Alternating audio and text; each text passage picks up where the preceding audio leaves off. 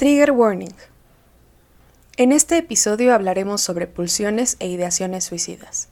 Recuerda que no estás sola. Para emergencias puedes llamar a la línea de la vida en el 014 o al Instituto Nacional de Psiquiatría al 800-953-1704. Estás en el círculo de lectura Las Hipatias, una iniciativa de Girl Power Local Girl Gang para visibilizar materiales, textos y creaciones de mujeres con una perspectiva feminista. Puedes invitarnos una coquita. Tenemos los datos en Instagram. Hoy analizaremos la mujer esqueleto de mujeres que corren con los lobos. La mujer esqueleto. Había hecho algo que su padre no aprobaba, aunque ya nadie recordaba lo que era. Pero su padre la había arrastrado al acantilado y la había arrojado al mar. Allí los peces se comieron su carne y le arrancaron los ojos. Mientras yacía bajo la superficie del mar, su esqueleto daba vueltas y más vueltas en medio de las corrientes. Un día vino un pescador a pescar. Bueno, en realidad antes venían muchos pescadores a esta bahía, pero aquel pescador se había alejado mucho del lugar donde vivía y no sabía que los pescadores de la zona procuraban no acercarse por allí, pues decían que en la cala había fantasmas. El anzuelo del pescador se hundió en el agua y quedó prendido nada menos que en los huesos de la caja torácica de la mujer esqueleto. El pescador pensó, He pescado uno muy gordo, uno de los más gordos. Ya estaba calculando mentalmente cuántas personas podrían alimentarse con aquel pez tan grande, cuánto tiempo les duraría y cuánto tiempo él podría verse libre de la ardua tarea de cazar. Mientras luchaba denodadamente con el enorme peso que colgaba del anzuelo, el mar se convirtió en una de espuma que hacía balancear y estremecer el kayak, pues la que se encontraba debajo estaba tratando de desengancharse. Pero, cuando más se esforzaba, más se enredaba en el canal. A pesar de su resistencia, fue inexorablemente arrastrada hacia arriba, remolcada por los huesos de sus propias costillas. El cazador que se había vuelto de espaldas para recoger la red no vio cómo su calva cabeza surgía de entre las olas, no vio las minúsculas criaturas de coral brillando en las órbitas de su cráneo, ni los crustáceos adheridos a sus viejos dientes de marfil. Cuando el pescador se volvió de nuevo con la red, todo el cuerpo de la mujer había florecido a la superficie y estaba colgando del extremo del kayak, prendido por uno de sus largos dientes frontales. ¡Ay! Gritó el hombre mientras el corazón le caía de rodillas. Sus ojos se hundían aterrorizados en la parte posterior de la cabeza y las orejas se encendían de rojo. ¡Ay! Volvió a gritar, golpeándola con el remo para desengancharla de la proa y remando como un desesperado rumbo a la orilla. Como no se daba cuenta de que la mujer estaba enredada en el sedal, se pegó un susto tremendo al verla de nuevo pues parecía que ésta se hubiera puesto de puntillas sobre el agua y lo estuviera persiguiendo. Por mucho que zigzagueara en el kayak, ella no se apartaba de su espalda. Su aliento se propagaba sobre la superficie del agua en nubes de vapor y sus brazos se agitaban como si quisieran agarrarlo y hundirlo en las profundidades. ¡Ay! gritó el hombre con voz quejumbrosa mientras se acercaba a la orilla. Saltó del kayak con la caña de pescar y echó a correr pero el cadáver de la mujer esqueleto, tan blanco como el coral, lo siguió brincando a su espalda, todavía prendido en el sedal. El hombre corrió sobre las rocas y ella lo siguió. Corrió sobre la tundra helada y ella lo siguió. Corrió sobre la carne puesta a secar y la hizo pedazos con sus botas de piel de foca. La mujer lo seguía por todas partes e incluso había agarrado un poco de pescado helado mientras él la arrastraba en pos de sí. Ahora estaba empezando a comérselo, pues llevaba muchísimo tiempo sin llevarse nada a la boca. Al final, el hombre llegó a su casa de hielo, se introdujo en el túnel y avanzó a gatas hacia el interior. Sollozando y jadeando, permaneció tendido en la oscuridad mientras el corazón le latía en el pecho como un gigantesco tambor. Por fin estaba salvo. Sí, a salvo gracias a los dioses, gracias al cuervo, sí, y a la misericordiosa Setna, estaba a salvo, por fin. Pero, cuando encendió su lámpara de aceite de ballena, la vio allí acurrucada en un rincón sobre el suelo de nieve de su casa, con un talón sobre el hombro, una rodilla en el exterior de la caja torácica y un pie sobre el codo. Más tarde, el hombre no pudo explicar lo que ocurrió. Quizás la luz de la lámpara suavizó las facciones de la mujer, o a lo mejor fue porque él era un hombre solitario. El caso es que se sintió invadido por una cierta compasión y lentamente alargó sus mugrientas manos y, hablando con dulzura como hubiera podido hablarle a una madre a su hijo, empezó a desengancharla del sedal en el que estaba enredada. Bueno, bueno. Primero, le desenredó los dedos de los pies y después los tobillos. Siguió trabajando hasta bien entrada la noche, hasta que al final cubrió a la mujer esqueleto con unas pieles para que entrara en calor y le colocó los huesos en orden, tal como hubiera tenido que estar los de un humano. Buscó su pedernal en el dobladillo de sus pantalones de cuero y utilizó unos cuantos cabellos suyos para encender un poco más de fuego. De vez en cuando la miraba mientras untaba con aceite la valiosa madera de su caña de pescar y enrollaba el sedal de tripa. Y ella, envuelta en las pieles, no se atrevía a decir una sola palabra, pues temía que aquel cazador la sacara de allí, la arrojara a las rocas de abajo y le rompiera todos los huesos en pedazos. El hombre sintió que le entraba sueño y se deslizó bajo las pieles de dormir y enseguida empezó a soñar. A veces, cuando los seres humanos duermen, se les escapa una lágrima de los ojos. No sabemos qué clase de sueños lo provoca, pero sabemos que tiene que ser un sueño triste o nostálgico. Y eso fue lo que le ocurrió al hombre. La mujer esqueleto vio el brillo de la lágrima bajo el resplandor del fuego y de repente le entró mucha sed. Se acercó a rastras al hombre dormido entre un crujir de huesos y acercó la boca a la lágrima. La solitaria lágrima fue como un río y ella bebió, bebió y bebió hasta que consiguió saciar su sed de muchos años.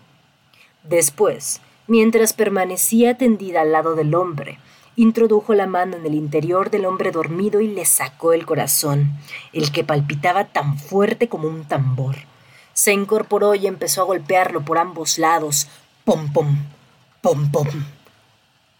Mientras lo golpeaba, se puso a cantar. Carne, carne, carne, carne, carne, carne. Y cuanto más cantaba, tanto más se le llenaba el cuerpo de carne. Pidió cantando que le saliera el cabello y unos buenos ojos y unas rollizas manos. Pidió cantando la hendidura de la entrepierna y unos pechos lo bastante largos como para envolver y dar calor y todas las cosas que necesita una mujer. Y, cuando terminó, pidió cantando que desapareciera la ropa del hombre dormido y se deslizó a su lado de la cama, piel contra piel. Devolvió el gran tambor, el corazón, a su cuerpo, y así fue como ambos se despertaron, abrazados el uno al otro, enredados el uno al otro después de pasar la noche juntos, pero ahora de otra manera de una manera buena y perdurable. La gente que no recuerda la razón de su mala suerte dice que la mujer y el pescador se fueron, y, a partir de entonces, las criaturas que ella había conocido durante su vida bajo el agua se encargaron de proporcionarle siempre el alimento. La gente dice que es verdad, y eso es todo lo que se sabe. Pues la pregunta con la que siempre empezamos es, ¿qué sintieron mientras leían el cuento?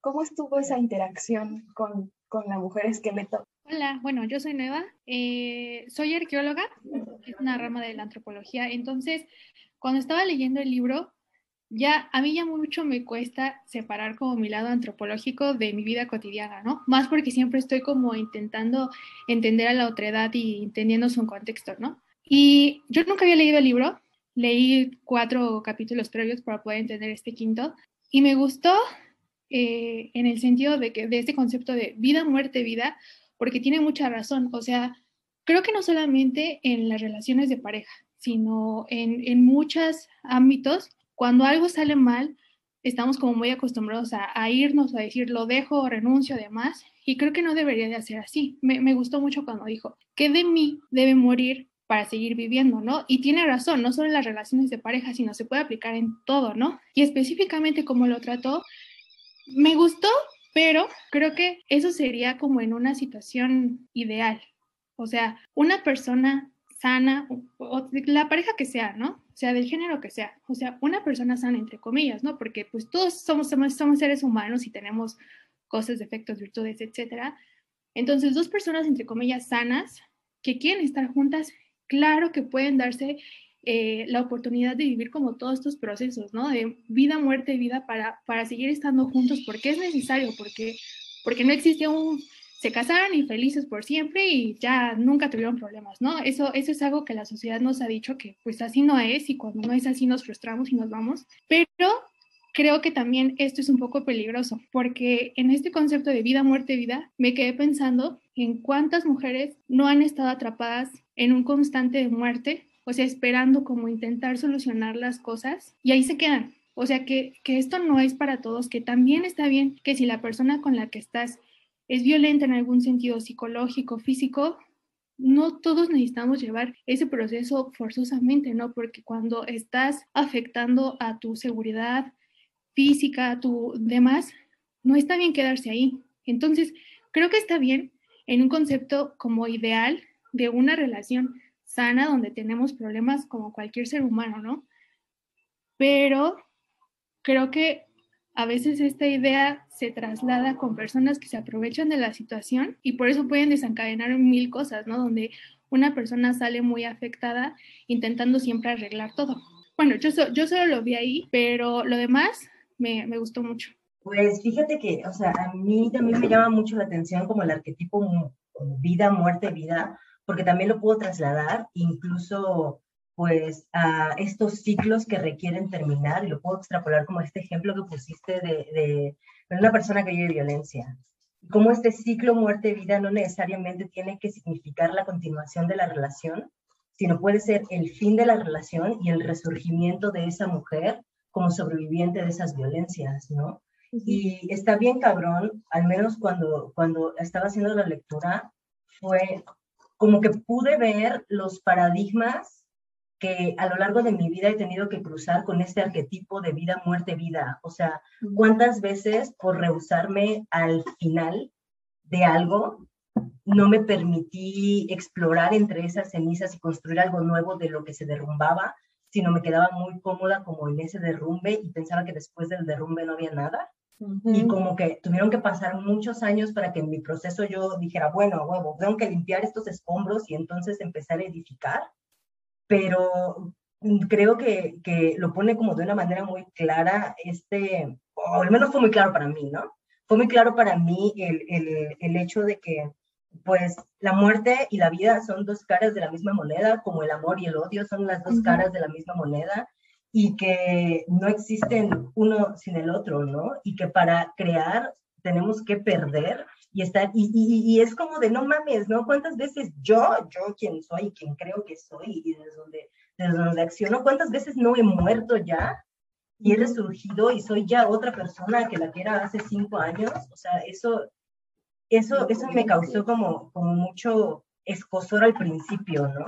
Como mucha reticencia de, chale, güey, ya no soy esa persona que defendía capa y espada, ahora soy esta nueva persona que quiero conocer y que tengo que vivir todo un proceso de vida y eventualmente esa persona que estoy conociendo ahora, ¿no? Se va a descacar y se va a morir y pues, es un ciclo interminable para mí, ¿no? No sé cómo lo ven ustedes, ¿verdad? como que el ciclo sin fin y ya ella está ahí en Simba. este, pues, o sea, me gusta escucharlas porque creo que ya he dicho 20 mil millones de veces que este libro y yo nomás no, yo, yo no, no me llevo bien con este libro. Y justo a mí lo que me llamó la atención como de primera instancia es, eh, pues sí, justo como esta reconstrucción, pero a partir del otro, ¿no? O sea, literal, ella era ah, huesos, o sea, ella había pasado por esta cosa horrible, estaba como esperando que alguien más llegara como a sacarla de ahí. Y justo como este ritual de, de, construirse a través del corazón del otro, me parece como muy interesante. No sé en la vida real que, o sea, yo creo que todas nos hemos, hemos pasado esa situación, ¿no? o sea, que tú estás ahí como en tu abismo y llega alguien y te aferras, ¿no? Pero ni siquiera muchas veces, muchas veces no es consciente y muchas veces no es ni siquiera como recíproco o consensuado, o sea, de que o sea, de que llega alguien y tú es así como tú, tú me vas a salvar, ¿no? Y te aferras, te aferras, te aferras y ni siquiera es por esa persona, ¿no? Es como por esa situación. Y eh, mm, cuando dicen que ella pues se, se, volvió a construir, me llama mucho la atención la parte que dice que em, aquí dice eh, que su cabello y sus pechos y dice, sus pechos lo bastante largos como para envolver y dar, y dar calor y todas las cosas que necesita una mujer. Entonces yo me pregunto, ¿qué tanto eso que necesita la mujer es para sí misma y qué tanto es para este otro ente pescador que la está como salvando o eh, ayudando a salir de? Entonces, pues nada, creo que hasta ahí. Este no me desagradó tanto, ¿no? No es como el pasado que yo estaba muy molesta. Este, pues, ahorita vemos. Bueno, creo que yo me, me proyecté mucho como en las líneas en el capítulo y justo entendía o lo veía reflejado en mi realidad ahorita de a veces la otra persona no quiere que tú la salves, ¿no? O sea, a veces la otra persona no quiere que tú seas su salvavidas y tú estás ahí aferrándote y no solo en el sentido romántico y de pareja, sino yo lo veo como con las amistades, a veces la otra persona pues ya entendió que terminó un ciclo y tiene que seguir y conocer más gente y tú estás ahí de por favor no me dejes, por favor esto. Entonces, también entender, como lo decían en participaciones anteriores, que está bien, está bien dejar morir eso y está bien volver a nacer, ¿no? O sea, que no es como un número reducido, que solo va a haber cierta cantidad de fichas en las que vas a vivir, ¿no? O sea, puedes vivir muchísimas realidades puedes vivir en muchísimas relaciones y sentirte bien y entender que día a día cambiamos, día a día va muriendo una parte de nosotros, pero van haciendo otra. Y no sé, se me hace como una analogía muy bonita de una planta de que se cae una hojita, pero va a salir otra, ¿no? Y a lo mejor ahorita no me regaron, pero mañana me va a dar el sol súper rico y va a estar chido y que al final del día pues seguimos como en esta resistencia y en esta lucha de seguir floreciendo y seguir como adaptándonos a, a lo que va me llama mucho la atención cómo pensamos este renacimiento en una relación, siempre en una relación conforme al otro. Y entonces la primera pregunta que me gustaría hacerles es, ¿qué cosas necesitamos de nuestras relaciones con nosotras mismas? O sea, ¿qué pasa si la mujer esqueleto soy yo y soy esas cosas que niego de mí? ¿Cómo se resignifica este cuento en el que esas cosas que no me gustan de mí me persiguen y me persiguen y me persiguen y yo intento seguir huyendo de ellas y evitarlas y me escondo y resulta que en este lugar que era mi lugar seguro vuelve a salir toda la mierda. Y entonces un día, ¿no? Las, las que tenemos la posibilidad de ejercer ese derecho, vamos a terapia y nos sentamos con otra y, y, y empezamos a destejer todas las marañas que hay en nuestra cabeza y un día decimos, esto que no me gusta también soy yo cómo se resignifica su relación con ustedes y cómo nos posiciona en nuevos espacios para poder conocernos y conocer a los otros. En sesiones pasadas hablábamos de, en su momento, manejábamos esta teoría de si los átomos y las moléculas no se pueden tocar entre sí, tú nunca tocas al otro. Y si no tocas al otro, no puedes conocerlo, pero nosotros solo podemos conocernos a través de los otros y las otras. ¿Qué soy yo si solo lo otro puede conocerme y no me puede conocer? Y entonces, en este sentido, ¿qué soy yo si soy lo que niego? Hace unas sesiones les preguntaba, ¿qué son las cosas que más les molestan de ustedes? ¿Y qué son las cosas que dicen, yo no soy así? Y un día se cacharon de, güey, sí soy así. O sea, sí soy bien irresponsable, ¿no? Sí soy bien indolente conmigo. Lo que decíamos, ¿no? Hablábamos en su momento mucho del compromiso y que el compromiso para arriba y para abajo y decíamos, güey, pero ¿cómo puedo hablar de compromiso con otra persona si no me comprometo a desayunar todos los días? en dónde cabe. Y entonces esto, la pregunta que me gustaría hacerles hoy, que si quieren compartirlo, las escucharé con todo el amor del mundo y si no, pues no, es qué cosas estamos evitando de nosotras mismas que eventualmente han llegado a atraparnos y a sentarse enfrente de nosotras a decirnos, es que esto también eres tú. No mames, o sea, no mames, es que, es que, es que, ¿sabes qué? Ahorita con esto que dices y esta parte donde ella agarra el corazón y empieza a reclamar la carne, o sea, ahora lo puedo ver como una manera de poner en carne, eh, poner, eh, materializar ese esqueleto en el closet, ¿no? Como esa frase de los esqueletos que tenemos en el closet, como esto que está dentro, que forma parte de nuestra estructura y que nunca miramos, ¿no? Y hacerlo carne eh, a través como de, y por eso dice que pasaron la noche juntos, y esto de entrada tampoco me gustó, me pasó lo de así como, como ese pedo de que, ay, no mames, amor romántico, qué pedo, cómo pasaron la noche juntos y aparte heterosexual, yo estaba así como muy enojada en ese momento y después de los pechos y las cosas como, ¿tú qué sabes de que es una mujer? Y por un momento me pareció hasta bíblico, ¿no? Sí. Lo sentí muy bíblico, ¿no? Eh, que pues ya tendría yo que ver el contexto también de la autora para saber pues de dónde se está anunciando, pero ahora que dices eso es como de, bueno, entonces la mujer, eh, la mujer en el fondo soy yo y también el pescador soy yo y yo le estoy dando carne a este pedo, ¿no? Pero pues ahorita por eso dije, no mames, perdón amigas, me, me reventó aquí el, el asunto. Eh, amigas, es la hora de la terapia. Vámonos.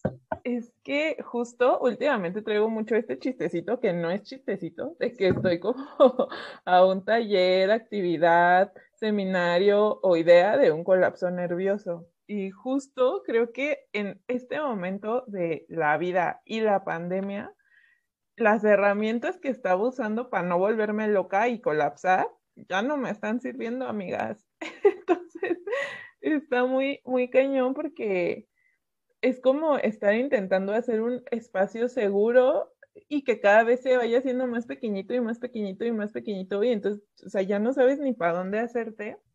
Y creo que eh, o sea, sí, sí, sí he tenido como muchos procesos de enfrentarme con muchas cosas mías que pues igual y no me encantan o, no, no quería reconocer que estaban ahí y justo pues salen mucho en estos espacios, pero pues yo creo que ya estoy lista para mi proceso muerte, amigas.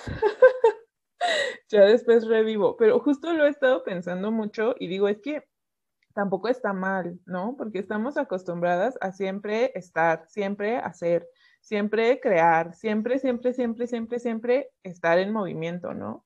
Y por ejemplo, me pasó este jueves, porque fui a ver unas cosas del trabajo y luego me metí a un seminario de sociología, que pues yo no tengo que estar ahí, entonces como que es otra cosa que me estresa porque aparte yo no sé nada y bla, bla. Y luego de eso tenía otra clase y fue de que ya iba a entrar y dije, no, ¿saben qué? No, no puedo, perdón. O sea, la próxima semana nos vemos. ¿No? Igual ayer, eh, porque me metí a otra clase, ayer hice 20 mil cosas, ¿no? Y ya la última clase, este, e-, era, otro círculo de lectura, pero eh, la chica dijo que pues no podía porque tenía cosas que hacer. Y entonces fue así como, qué bendición que alguien te diga que no algo que tenías que hacer tú, ¿no? Porque entonces ya te quitan como esta carga. Entonces digo, pues es que también no, no está mal decir que no y no está mal, justo como este proceso de decir como, ahorita me voy a, no, no me voy a morir, ¿no? Pero, o sea, como que voy a terminar, voy a dejar tantito estas cosas y no pasa nada, ¿no? Porque como que también da, da mucha ansiedad esto de, de, tener que siempre estar haciendo, haciendo, haciendo, haciendo, haciendo, y cuando no, no te sientes bien, no tienes ganas o se te pasa a hacerlo, es como tragedia, ¿no? Pero digo, bueno, pues también como que abrazar estos procesos, ¿no? Y entender que pues ahorita no se puede, ¿no? O sea, igual y hoy no, y a lo mejor en un mes tampoco, pero llegará el tiempo en el que se pueda volver a hacer o ser o tener o lo que tú quieras. Y también entender que pues hay cosas que a lo mejor ya no y está bien, ¿no? O sea, pues no pasa nada, ¿no? Porque igual siento que dentro de lo identitario nos aferramos mucho a lo que hacemos y entonces cuando, no, o sea, yo ando bien fragmentada, amiga. Porque he tenido como muchos quiebres de, de lo que era, era diagonal hacía antes y lo que hago ahora. Y entonces como que en este viaje igual siento que ha sido como de ponerme mil máscaras o mil sombreros de ahora soy esto, ahora soy esto. Y digo, no está mal, ¿no? Pero también entender que en este viaje que he tenido, pues hay cosas que a lo mejor ya, o sea, mueren aquí y ya no vuelven a renacer, pero pues es como parte del proceso, ¿no? Y ya. me hace pensar cuántas veces usamos lo otro como una evasión de lo que no queremos. O sea, esto, ¿no? Decimos, la neta sí soy bien irresponsable, güey, y lo sabemos, y entonces nos ponemos un chingo de responsabilidades para probar que sí somos responsables, y es como, a veces no tienes ganas, güey, o a veces no tienes forma, y tampoco está mal. Y entonces me hace pensar en cuántas de las cosas que hacemos son voluntariosas y cuántas son una evasión. Y entonces, pues se arman las chingadazos, amigas, ¿no? Igual yo soy Y bueno, pues hablando de esto de, de la resignificación que es uno misma, que desde mi experiencia lo que puedo compartir es que es algo que ha sido como un poco doloroso, sobre todo en algunos eh, aspectos de mi vida. Creo que así como viene en la lectura de este ciclo de vida, muerte, vida, creo que muchas veces sentimos que siempre vamos a estar en la muerte. Y también me parecía muy interesante, por ejemplo, en una parte de, de la lectura que hablaba de que siempre en el amor como que es como buscar la, o sea, siempre la vida, o sea, que siempre el lado positivo, ¿no? Y pues creo que al final de cuentas eso es como una idealización de lo que realmente es el amor, ¿no? Y no estoy diciendo que el amor tenga que doler, porque pues también siento que es una pues una, eh, ah, o sea, algo que nos han enseñado durante mucho tiempo, sino más bien, eh, por ejemplo, hablando del amor propio, sino cómo, cómo te abrazas a ti misma, ¿no? Y a tus procesos, por ejemplo, en un espacio seguro como es la terapia, ¿no? Eh, bueno, si, si, tienes esa oportunidad, pues, eh, donde pues la terapeuta pues va a ver eh, cosas que tú no estás viendo, ¿no? Incluso muchas veces es eso, ¿no? Bueno, a mí la terapeuta luego a veces me dice, no, pues es que tú estás evadiendo hacer esto, ¿no? O, por ejemplo, yo soy un poco miedosa para muchas cosas. Y entonces ella era lo que me decía, ¿no? O sea, el miedo es, es o sea, tú estás evadiendo por, porque tienes miedo, ¿no? Pero al final de cuentas eh, va a depender de ti, ¿no? O sea, lo que quieras hacer, lo que quieras eh, seguir, ¿no? Porque era lo que platicábamos, que pues a mí me daba miedo hacer ciertas cosas, ¿no? Y entonces ella me decía, pues, es que a mí me suena más a que tú te estás evadiendo, ¿no?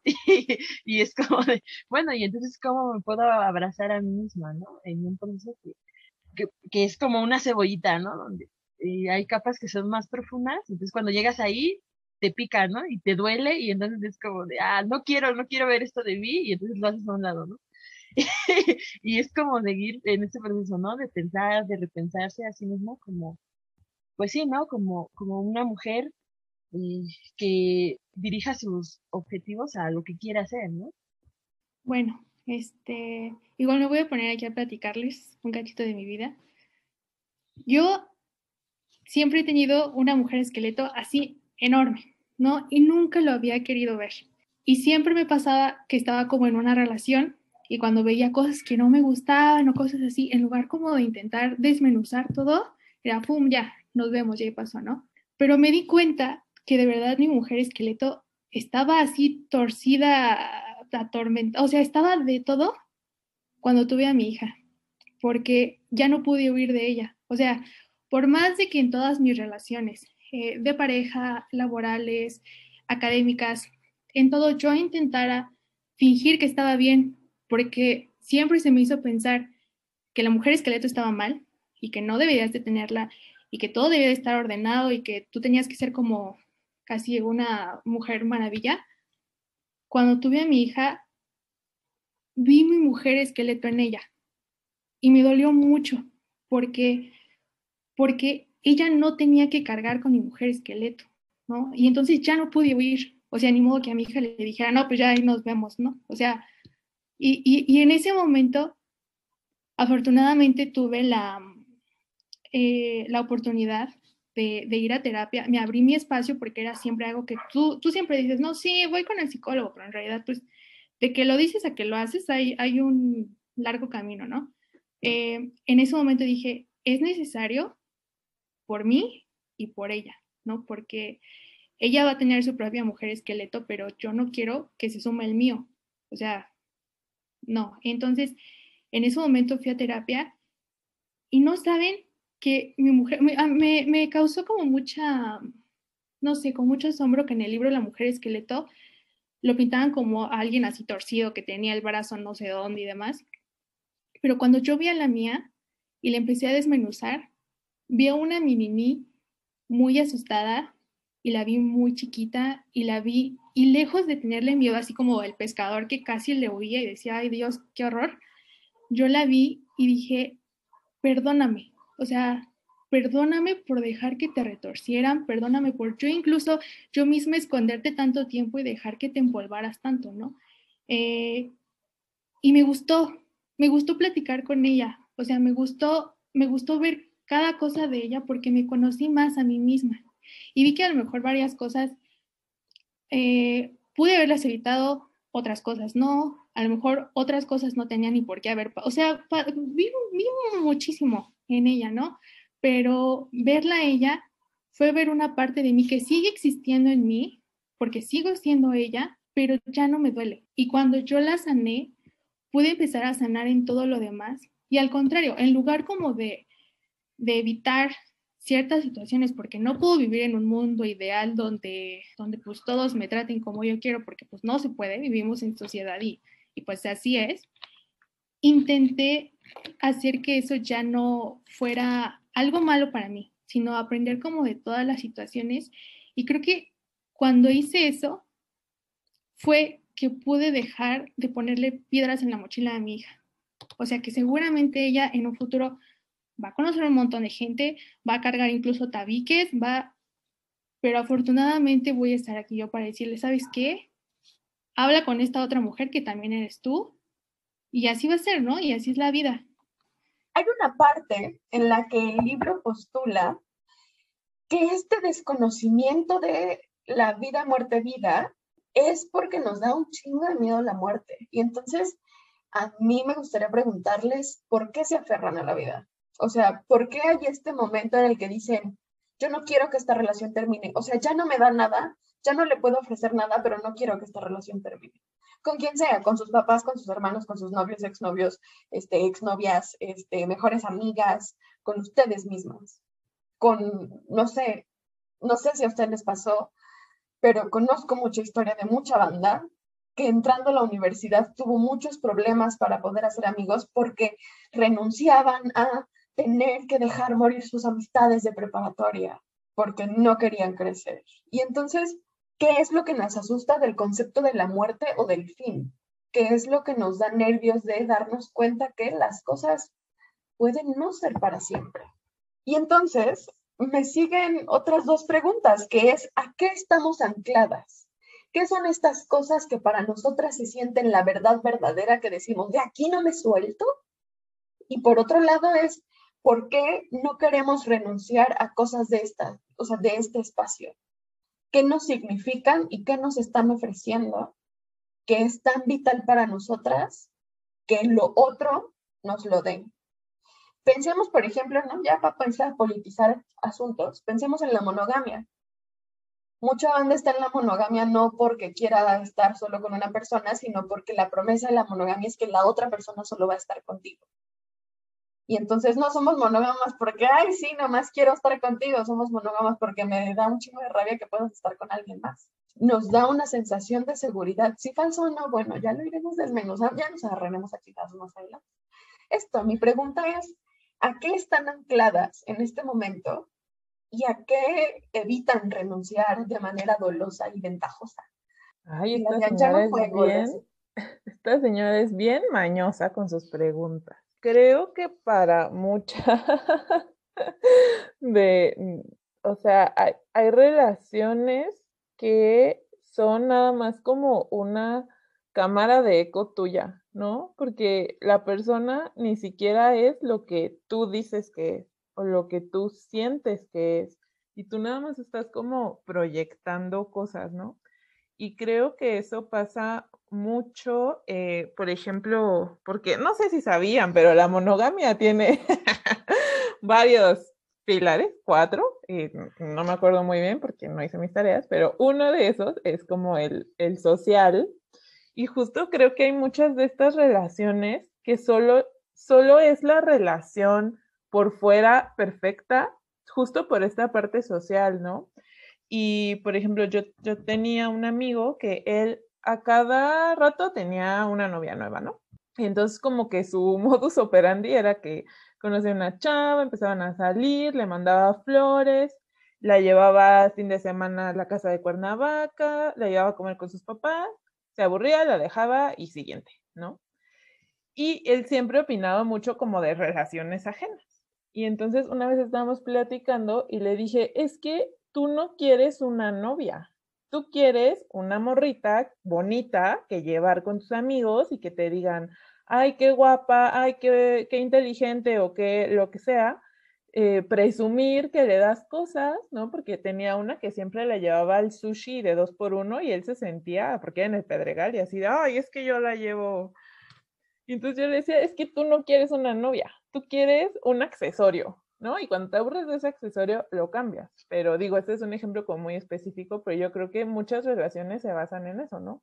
O en la proyección que tenemos sobre los otros y en lo que quieres como aparentar, ¿no? porque, o sea, puede ser en lo social, puede ser, este, a lo mejor e, en lo económico, ¿no?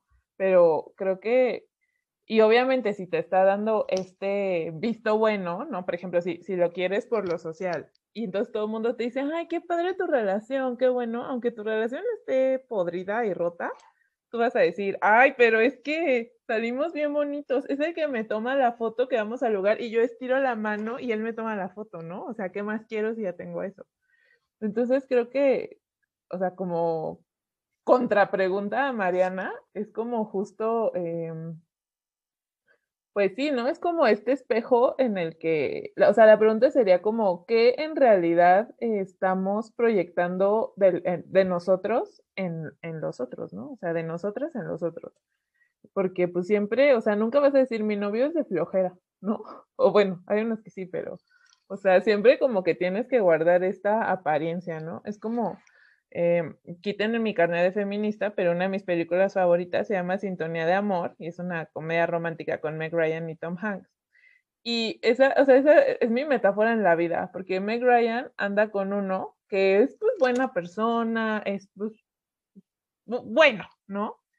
Pero ella siempre les platica a los otros y les dice, es que Walter es bien chistoso. El otro día contó este chiste ay, no, es que no me acuerdo. Bueno, pero estuvo bien chistoso. Y así todo el tiempo, o sea, como que siempre dice, es que es muy bueno. El otro día, ay, no me acuerdo qué hicimos, pero estuvo bien padre, ¿no? Entonces todo el tiempo es como esta afirmación de, vean a este hombre maravilloso que tengo. Oye, ¿por qué es maravilloso? No, pues, eh, o sea, es, ¿no? Entonces, bueno, ya luego cambia la película y así, pero ya hasta yo le digo a mi mamá, ay, es que tal, que es un Walter. O sea, ella me entiende que es como esta persona que nada más está ahí porque tú tú lo traes, ¿no? O sea, muchas veces lo veo en, relaciones de amigas, que es así como, míralo, él es maravilloso, él es lo máximo. Y tú dices, ah, pues qué bueno, ¿no? Y es como, no, no, pero en serio, es lo máximo. Entonces, como justo todas estas proyecciones, pues creo que es lo que sostiene muchísimas relaciones y es donde deberíamos de empezar como a, a desentrañar, ¿no? Como en realidad por qué tenemos las, las amistades que tenemos, bueno, empezando con, con los amigos, ¿no? ¿Por qué nos relacionamos de la forma que nos relacionamos? Ah, hablando de eso, que está culero y de que no estamos como dispuestas a renunciar, yo lo primero que pensé es la violencia de mis procesos de pensamiento. Mis procesos de pensamiento son súper violentos, ¿no? O sea, conmigo misma soy muy confrontativa a niveles que incluso podrían considerarse maltrato, pero es que el lenguaje que yo conozco y en el que nací, donde crecí, donde he habitado siempre es el de la violencia. Entonces pensé como en esto que también postula, postula allí, donde habla acerca de la figura de la muerte y cómo solo en, en da varios ejemplos, ¿no? De, de, diferentes concepciones no occidentales de la muerte, donde precisamente eh, la muerte también cuida enfermos, la muerte también es dadora de vida, la muerte también es luz, volviendo a esto de son las dos caras de la misma moneda. Y entonces pienso, eh, este, este, este proceso tan violento de pensamientos me ha salvado la vida infinidad de veces. Esta violencia con la que edifico y con la que destruyo lo que yo misma edifiqué, a pesar de que son procesos muy dolorosos, me han permitido la flexibilidad de poder permanecer en el mundo. Y esta pregunta de ¿por qué te aferras a la vida? Lo primero que llegó a mi cabeza fue la esperanza, la esperanza del cambio, de la flexibilidad y la curiosidad de lo que viene como de, de, no mames, o sea, a pesar de que para mí me caga la vida, la vida es muy pesada, me duele a madres, o sea, quiero ya rip, eh, al mismo tiempo es como de, pero he disfrutado también estos procesos. En este dolor he encontrado cosas que me han nutrido de maneras muy valiosas y es como de, deje mi violencia, esta violencia me sirve y, es, y de repente es perjudicial para quienes me rodean, porque como mi pensamiento es violento y aunque yo no quiero ejercer violencia contra los demás, mis tratos, o sea, se termina colando en mis tratos y en mis formas y en mis discursos también. Y quien no conozca mi lenguaje interno puede verse interpelado por estas violencias que estoy ejerciendo sobre mí misma y nadie más, y como esto, eh, de, relacionarme desde la carencia y, de pensar en cuántas veces no introyecto monólogos internos del otro, porque pienso que se trata de mí, y ahora veo que eso también le pasa a los otros, y es como de, ah, chale, pues pedo. Ah. Creo que yo diría que la certeza es lo que me mantiene con vida y también creo que la certeza es lo que a veces nos hace no renunciar a ciertas cosas, a ciertas relaciones, porque dices, ya sé cómo reacciona esta persona, ya, o sea, yo sé que mañana, si la vida y el universo lo quiere, voy a estar viva y sé que voy a respirar, que voy a desayunar, que voy a tal, tal, ¿no? Pero si me muero, no sé qué va a pasar, o sea, no sé si hay un mañana y creo que esa incertidumbre y esa ansiedad de no saber, de no poder manejarlo, de no tener una estrategia y un plan es lo que nos hace a veces seguir y resistir en ciertas ocasiones. Y a lo mejor yo hablo como muy desde mi ciencia, mi disciplina, soy administradora y siempre es como, ten un plan para mañana, o sea, ¿qué va a pasar mañana? ¿Qué vas a hacer? Logística, gestiona, organiza, planea, todo esto. Y entonces yo me he cuenta que muy personalmente a veces solo estoy en relaciones o solo estoy con personas y mantengo comunicación porque sé cómo controlarlo y porque sé hacia dónde va y cómo puedo llevarlo y, y sé manejarlo. Y entonces cuando empiezas a cuestionarte esas relaciones y a cuestionarte, no sé, el ejemplo de las amistades, es como, ok, para empezar yo tenía mucho miedo de entrar porque no soy tan sociable como pareciera. Y entonces era como, híjole, ¿cómo van a ser y cómo me va a comportar y qué va a pasar, no? Y entonces te empiezas a cuestionar y te empiezas a dar cuenta que te da miedo tú, o sea, tú cómo vas a reaccionar a estas situaciones, a estas personas, más allá de las personas. Entonces, creo que no estoy diciendo mucho, pero a lo que voy es que al final creo que la certeza es algo que nos mantiene ahí aferrados a ciertas cosas y a ciertas personas que a veces ya es necesario pues dejar morir. Si ya vamos a hablar de relaciones y de lo que nos apega al otro y de dónde nos agarramos y hacemos de los otros, piensen en la persona primera que se les proyecta en la cabeza cuando dicen amor. Y entonces Vamos a preguntarnos entonces, ¿quién es el otro lejos de las proyecciones del amor que yo le coloco? ¿Quién es el otro cuando no es mi amor? ¿Cómo actúa el otro cuando no es lo que yo quiero que sea? cuando no está conmigo. Y entonces, a partir de esto, ¿cómo nos vinculamos con el otro, la otra o lo otro? ¿Por qué? Y de aquí surge una de las preguntas centrales para mí en la vida, en, en las vinculaciones. ¿Desde dónde para qué y con quién nos estamos vinculando. Es decir, cuando estoy con el otro, ¿estoy con el otro o estoy con eso que me da que yo no puedo darme? Vamos a ponerlo sobre la mesa de otra forma. Hay un post rolando en Facebook desde hace unos meses que dice, los vatos no te quieren a ti, quieren los servicios que les das. ¿Ustedes quieren a esta persona que piensan cuando dicen amor por quién es o por las cosas que les da? Ahora, no hay, no hay respuestas incorrectas, amiga. La verdad es que yo no las voy a juzgar porque soy la menos quien podría juzgarlas. Para mí lo importante es que nos lo preguntemos. Ahora, si no quieren contestarlo, tampoco pasa nada. Pero si quieren contestarlo, pues el micrófono está abierto para ustedes, amigas. La que quiera abrirlo, yo encantada de, de escucharlas. Si no... Es que hace rato estábamos platicando justo de la dificultad que teníamos de aceptar las cosas. Es que te saliste y dijiste, estás en tu casa, y yo te dije, sí, ya sé, pero a eso hace cuatro meses, güey, a mí me hubiese costado muchísimo, porque me cuesta mucho aceptar lo que otros me dan, y Luis tú justo lo complementó con un, porque entonces sentía la necesidad de, no, la necesidad no, el compromiso de retribuir. Pero es que no sé cuál es el sentido de Ah, no, no, de, de, de que ¿Qué estaban hablando de un Ajá, sí. Yo, por ejemplo, a ninguna de ustedes las quiero, ah, por lo que me dan, pues, casa sin que te hubiese un vestido nuevo y mascarilla en la cara, güey, y te seguiría queriendo igual. que tenga un vestido nuevo y mascarilla que me diste en la cara no aumenta mi cariño por ti, ni lo disminuye, pues, ni lo muta. Eh, Te amo más, sí, pero no por eso, güey, sino porque me abriste tu casa y fueron, o sea, son otras situaciones que no es necesariamente algo servicial. O sea, no fuiste servicial conmigo, no me diste un servicio, ni me fue como de, güey, ahí está, esto es tuyo y tómalo. Si quieres, güey, si no, pues no, ¿no? O sea, como ahí está café, ¿quieres? No, pa, chingón, yo sí. Entonces, nunca fuiste servicial y eso no muta mi cariño por ti. Y tampoco lo muta a, otras cosas. güey. Por ejemplo, güey, es que los servicios que otras me, me dan a mí o desde hace un par de meses me empecé a vincular como, gracias, lo acepto porque ahora entiendo que tú me lo estás dando y si yo lo niego, entonces estoy negando y fiscalizando tus emociones y tu manera de, de, eh, ¿Querés? de, querer, ajá, o de darme algo y pues eso está culero también. O sea, no aceptar las cosas que hacen por ti.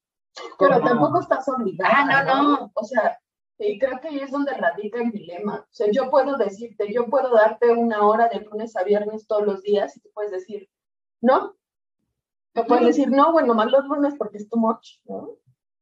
Ahora, ¿qué dijiste tú? Que la Diana lo usó como sus calzones. No, o sea, justo ese pedo de yo, yo te quiero, yo te amo por la persona que eres y no por lo que me das. O sea, lo que, a lo que me remite es cuando me manejaba desde la monogamia en mis, en mis relaciones y pienso, a mí lo que la monogamia me brindaba era este, voy a estar para ti siempre, no te voy a dejar, tú eres la única, ¿no? Y entonces muchas veces me forzaba en relaciones para mm, dejar, para, para ser siempre vista, para ser siempre considerada, para ser el centro de alguien más, porque yo misma no podía encontrar mi centro. Y cuando hago este rompimiento donde no sé quién soy, no me interesa ya la legitimación del otro sobre mí misma, porque no tengo la más valiosa para mí, que es mi propia legitimación, no tengo maneras de legitimarme y me doy cuenta que todo este tiempo he usado referentes externos para intentar nombrar algo que viene desde adentro, es como de shit, ¿no? Y, y entro como otro modelo relacional y me doy cuenta que de todas maneras continúo vinculándome en ocasiones desde lo que me hace falta o desde lo que temo o desde tal, y por eso me aferro tanto o me aferré en su momento tanto al tema como de la estructura de los acuerdos, las formas, el cómo debe ser cada paso y cada cosa, y es como de, o sea, entonces lo que ya sé aquí es el control.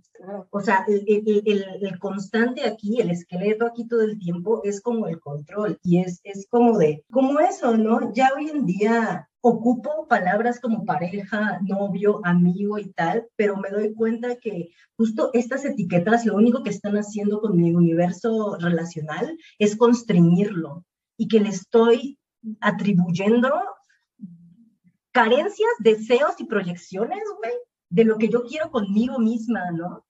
Eh, y está muy loco, güey, está muy loco. Ya voy a hacer próximamente mi diccionario de palabras y cada vez que conozca a alguien le voy a decir, esto, todo mi decálogo, a esto me refiero cuando digo amor, querer, desear, afecto, novio, tal. Venga con instructivo, amigas. Ay, yo creo que esa es, es una pregunta bien, bien complicada, eso de qué es el otro cuando no está conmigo. Eh, porque justo eh, eh, han pasado muchos años que he compartido con una persona. O sea, sí, justo, punto número uno, han pasado muchos años. Entonces, cuando nos conocimos, pues era esta cosa como muy eh, caprichosa, como muy... O sea, solo, solo estás, solo existes cuando estás conmigo, pues, ¿no? Y como que en ese momento de la existencia, pues como que nunca, o como que no es el primer cuestionamiento que te haces, ¿no? Como quién es más allá de cuando está conmigo. Y entonces en los últimos años, como tres, cuatro años, es como algo que he estado como, o sea, como dándote cuenta de cómo, cómo no, o sea, no, no, son como dos o personas diferentes, ¿no? Así que tú dices, está conmigo y es bueno y se va y es malvado. No, pero justo como intentar entender estos otros espacios donde esa persona está, acciona, eh, los afectos que puede compartir más allá de, de, ti, ¿no? Como pareja. Y digo, o sea, que no, no está mal, pues, ¿no? O sea, decir como, eh, ay, pues tiene muchos amigos o amigas o amigas que lo quieren mucho, ¿no? Y justo creo que eso en algún momento de la vida, eh, o bueno, cuando yo era más joven, eso era como, no, o sea, no, no puedes tener amigos, ¿no? O sea, no así de prohibiendo, prohibiendo pero como que en el fondo de, tu cerebrito diciendo así como, ay, pues ¿para qué quieres más amigos si me tienes a mí, no? Pero creo que conforme vas creciendo y también tus redes de afecto van cambiando, creciendo, ampliándose, pues te das cuenta de que es una fantasía eso, ¿no? Eh, bueno, al menos yo, o sea, sí, o sea, sí ser hija única es una parte muy importante de por qué soy como soy. Em, pues como que a mí no me cabía mucho en la cabeza cómo estas otras personas con las que me relaciono, pues en realidad no tienen que ver conmigo y cómo los percibo yo y cómo los veo, ¿no? Al final son estas otras personas. Pero justo eso lo he entendido mucho últimamente con esta nueva red de afectos que tengo, que me han permitido como explorar los afectos sin estas eh, como reglas que todos conocemos, ¿no? O sea, como que se me abrió la puerta y se me dijo, mira, existe esto, existe esto, existe esto, yo soy así, ¿cómo la ves? ¿Jalas o no? Y entonces creo que esas nuevas formas de replantearme las relaciones, no solo de pareja, todas, como que me han ayudado mucho a entender también, entenderme a través de los otros y entenderlos a ellos sin contarme a mí, ¿no? Como diciendo, a ver, si yo me muero hoy o si yo no estoy, si yo desaparezco, ¿cómo se van a seguir relacionando eh, mis redes o mis amistades o qué, qué van a seguir aprendiendo o, o, o qué cosas que a lo mejor yo hice las pudieron influenciar, pero igual las dejaron morir, ¿no? Entonces creo que sí es justo como o bueno, algo que yo he ido aprendiendo así como en modo turbo, como este último año. Y pues ya no tengan más amigas aparte de mí porque lloro, bye. Ok, partiendo de esto, ¿cuántas de ustedes en el rol del enamoramiento y el enculamiento genuinamente pensaron que iba después? ¿Cuántas de ustedes les pasó que se besaron con alguien y de pronto las presentaron como sus novias y fue como, nomás nos besamos, güey. Sí, no, literal, con mi novio fue así. O sea, nos besamos bueno, no nos besamos, pero entiendes. Eh, y entonces él se emocionó y dijo, sí, yo tengo novia y yo sí me quedé con, ¿qué? No somos novios, o sea, esto no genera que seamos novios. Y ya fue como dos semanas después que fuimos novios, pero fue como, sí, fue como, yo como, espera, ¿qué? ¿De qué hablo? Sí, es que no hablo porque ya estoy así toda mi cabeza, como en los memes, así todo, te los juro llega un punto en el que algo muere por una desilusión al ver al otro como es. Me pregunto si tenemos la capacidad o no de dejar morir las cosas al tiempo que debería.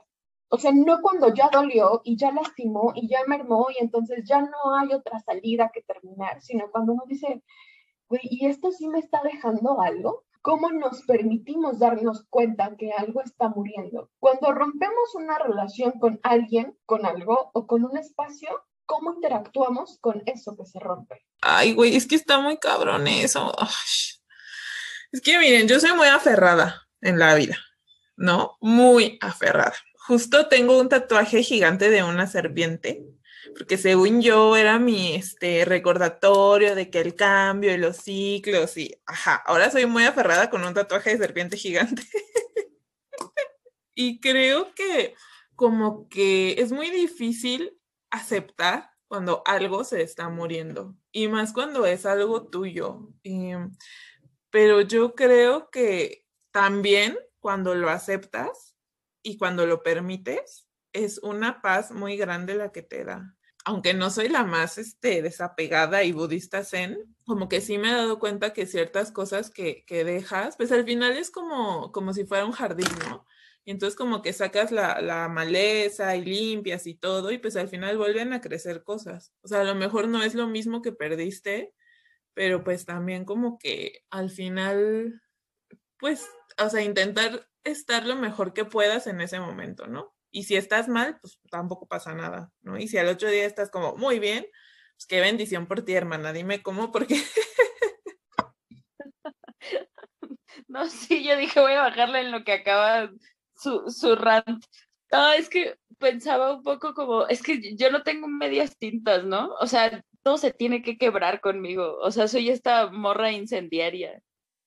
¿No? Ah, me acordé de una historia que leí en algún punto de unos monjes budistas que los agarraron, o sea, los, los detuvieron porque se dieron cuenta que estaban haciendo pruebas nucleares, porque esos carnales estaban haciendo bombas.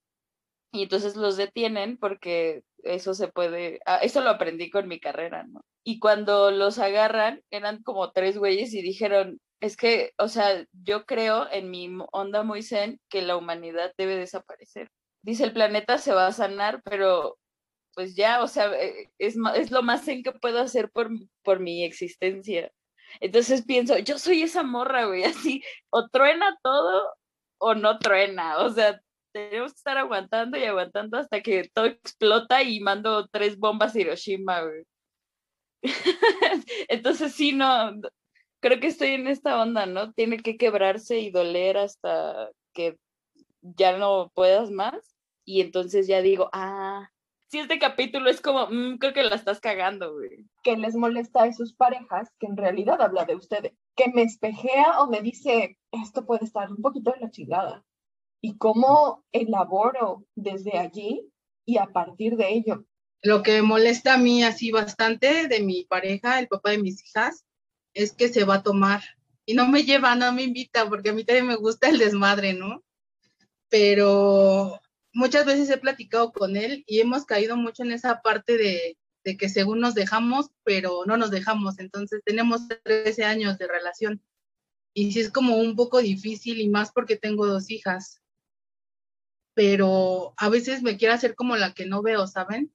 Como, ah, sí, no pasa nada, yo estoy con mis hijas pero he escuchado un buen, un buen, un buen de cosas y yo digo, ay, soy la mejor mamá, ¿no? Porque me dedico pues a mis hijas y todo. Pero llegué a un punto que escuché que, que decían, este, como tu, tu pareja y tú no tienen buena relación, entonces te, te enfocas más en tus hijas. Y pues dices, híjole, qué feo, ¿no? La verdad. Pero yo soy de esas personas aferradas también, por dos, que no dejo, no dejo y, y pues muchas, muchas, muchas cosas vienen en mi cabeza, ¿no? Bueno, yo sufrí un abandono de mi madre desde los cinco años. Este, mi padre por lo mismo, mi papá es machista, su familia es machista. Entonces yo decidí cortar como con todo eso. Y yo dije, no, ya es para siempre y no sé qué. Pero me buscan y ahí estoy. Claro, poniendo límites. Y yo digo, bueno, conmigo hicieron lo que quisieron, pero yo no voy a permitir que hagan lo que quieran con mis hijas. Y para ellos eso está mal, porque supuestamente las mujeres debemos de obedecer y mis hijas deben de servirles, ¿no? Cuando pues la cosa no es por ahí. Entonces, todo, todo se me revolvió ahorita que, pues, que están con las preguntas. Se me hace muy difícil como expresarme, porque siempre soy como que digo tantito de aquí, tantito de allá, y a la mera hora digo mucho de todo. Pero pues es esa parte, ¿no? En la que les decía que pues he tratado mucho, mucho trabajar e-, eso de, que yo tengo problemas con algo. ¿Cómo vamos a crear nuevas relaciones sanas con nuevas personas, aunque sean estas viejas personas que ya conocíamos? ¿Cómo nos vamos a dar la oportunidad de que las relaciones mueran y renazcan desde mejores lugares sin tener que apelar a la élite? ¿Cuántas veces le han dicho adiós a alguien o a algo como una muestra de amor?